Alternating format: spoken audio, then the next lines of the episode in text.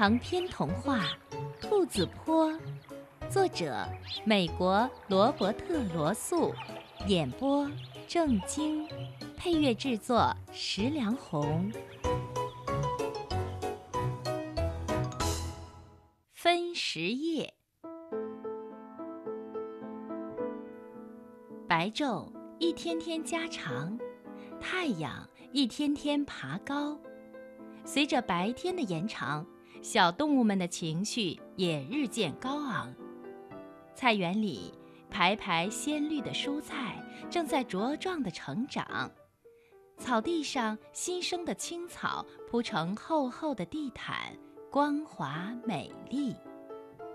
鼹鼠因为上次捣乱造成极大损失而感到不好意思，所以就远远地离开草地。每晚。老爹都在查看梅草，梅草长得慢，今年不会长得多高，不过明年夏天那可就太棒了。波奇从洞口满意的浏览那一片茂盛的荞麦田。养鸡场里不计其数的小鸡不停地跑着抓着。母鸡们咯咯地责骂着它们的宝宝，飞尾和灰狐狸经常在傍晚时分在那儿逗留，勘察地形。不过，现在呢，飞尾已经相当满意索法罗尼亚丢剩菜时的慷慨大方，所以对小鸡的兴趣大为降低。他还说服狐狸尝一尝那女人的烹调技术。起先，狐狸不以为意，还是偏爱鸡肉。但是在尝了苏法罗尼亚用南方口味烧烤的鸡翅膀以后，已经大为所动。现在经常加入飞尾的午夜大餐了。每天晚上，动物们都到菜园里查看，他们仔细看过放在每排蔬菜后面的种子袋。不时对这些漂亮的图片发出赞叹。当然，小乔奇必须一一念给他那丢了眼镜的阿纳达斯叔公听。每个动物都暗自记下自己一家人爱吃的蔬菜，为分食夜做准备。期待已久的那一刻终于到来了，而且比往常少了许多争执。因为菜园大的已足够所有的动物分享。那是一个皓月当空的夜晚，小山上的动物聚在一起，纷纷提出他们的要求。飞尾和灰狐狸因为不是菜食动物，所以由他们当裁判，才可以做出公正无私的决定。老爹当然说了最多的话。这天出现了一个前所未有的问题：田鼠威利和他的亲戚为了报答这家人的救命之恩，提议为这家人留出一块他们专用的菜园。老妈热烈的附议，因为她被车道边的告示深深的感动。接着。他们展开一场激烈的辩论，但是波奇好像代表了多数人的意见。他说：“让他们和我们一起碰碰运气吧。他们也没理会我们的要求，为什么要给他们特殊待遇呢？那样太不民主了。”于是提案被否决掉了。对阿纳达斯叔公的优待似乎有些过分，毕竟他不是小山上的居民。不过，因为他是老爹和老妈的客人，老爹和老妈又都是很受尊重的，所以没有人敢当面表示不满，只是在背后有些闲话罢了。大体上来说。这次会议和以前大不相同，比以前要有秩序，而且圆满得很。以前贫瘠荒废的菜园总是会引起一大堆的争论。老爹在他的闭幕演讲时提到这个看法，他说：“我们从这户慷慨而又有教养的好人家中得到的真是不少。他们现在种的庄稼，给了我们多年来最丰饶的菜园。”所以，我希望不需要我再强调，各位要严守小山上一贯的规矩和法则。每一家的配给只是这家人专用独享的。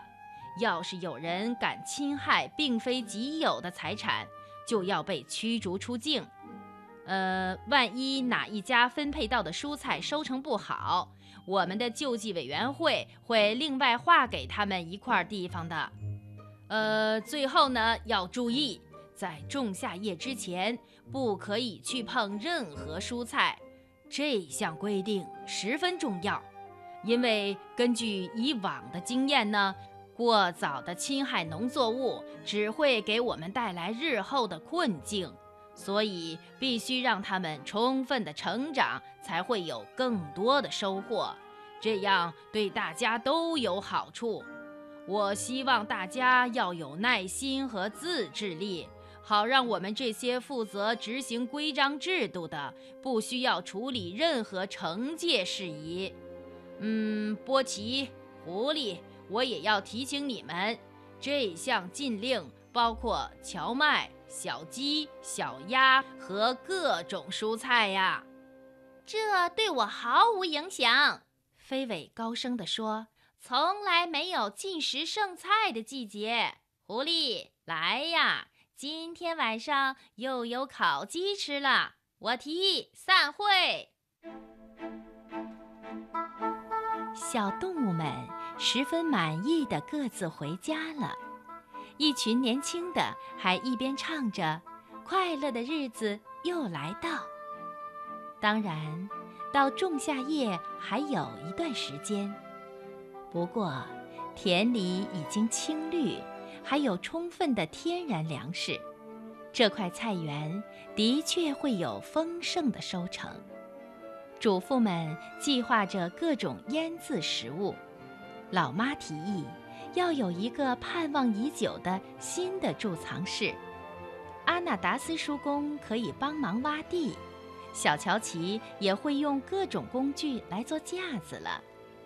乔奇刚到十字路口胖男人那里去拿了些早上采购时忘了的东西，老妈在洞口前计划着她的新的贮藏室。忽然，平静的夜里传来了一阵令人厌恶的声音。这给小山上的居民带来了恐慌。一声长长的、尖锐的刹车滚动轮胎摩擦地面的声音，所有的声音都冻结了。漆黑的道路上传来一个男人的咒骂。马达声再度响起，车子又发动了。老妈尖叫一声：“乔奇！”然后。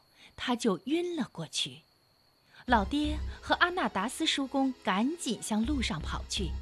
他们听见红鹿冲下小山时撞断了树枝，波奇像风一样的疾奔，田鼠也快步跑来。虽然他们的动作很快，但是房子里的那家人却比他们还要快。老爹听见他们在碎石车道上奔跑的脚步声。还看见了手电筒的亮光。动物们挤在树丛里，探头望着恐怖的漆黑的道路。那家人俯视着一个软趴趴的小东西。他们听见那男人说：“喏，手电筒拿着。”看见他脱掉外套铺在路上，说：“好了好了。”然后跪下去。轻轻包起那样东西。他们看见他慢慢地走上车道，小心地捧着那包东西。他们看见月光下，那女士脸色惨白，紧皱着眉。听见她说了一些贵妇人从来不说的话。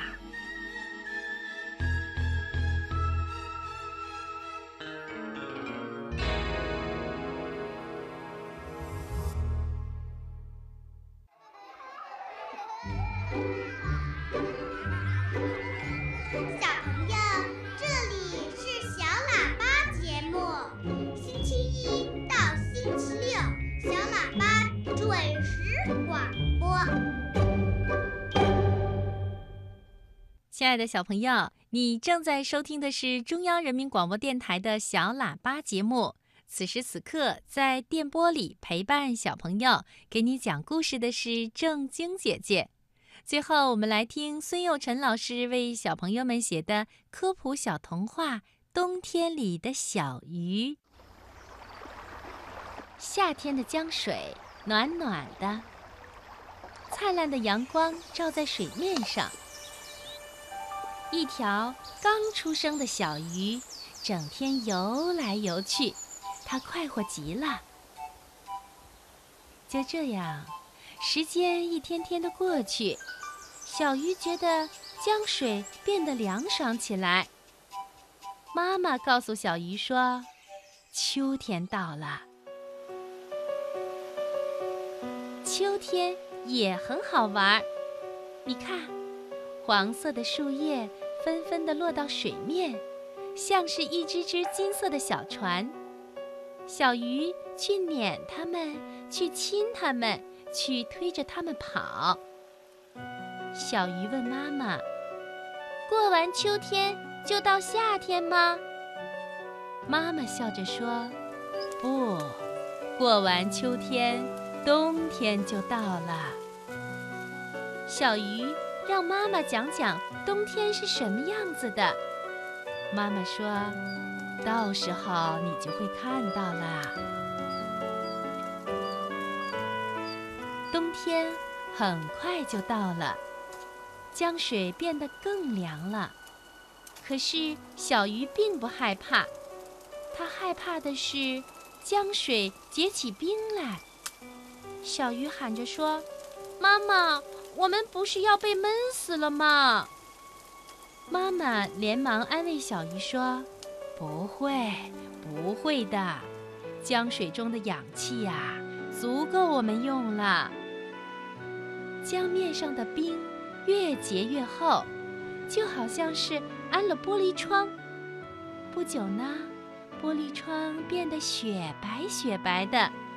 原来呀。是大雪把大地和江面都盖严了。小鱼觉得四周特别的安静，水也不那么凉了。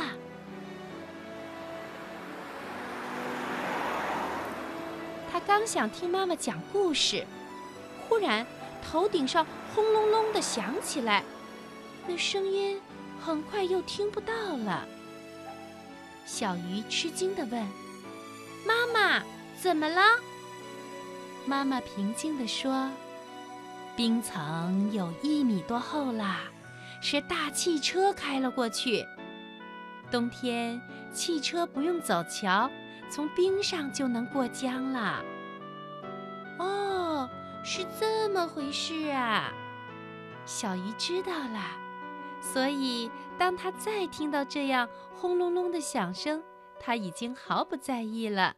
妈妈讲的故事真有趣，可是小鱼听着听着有点困了。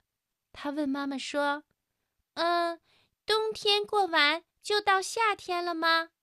妈妈又笑了：“傻孩子，冬天过完，春天就来了。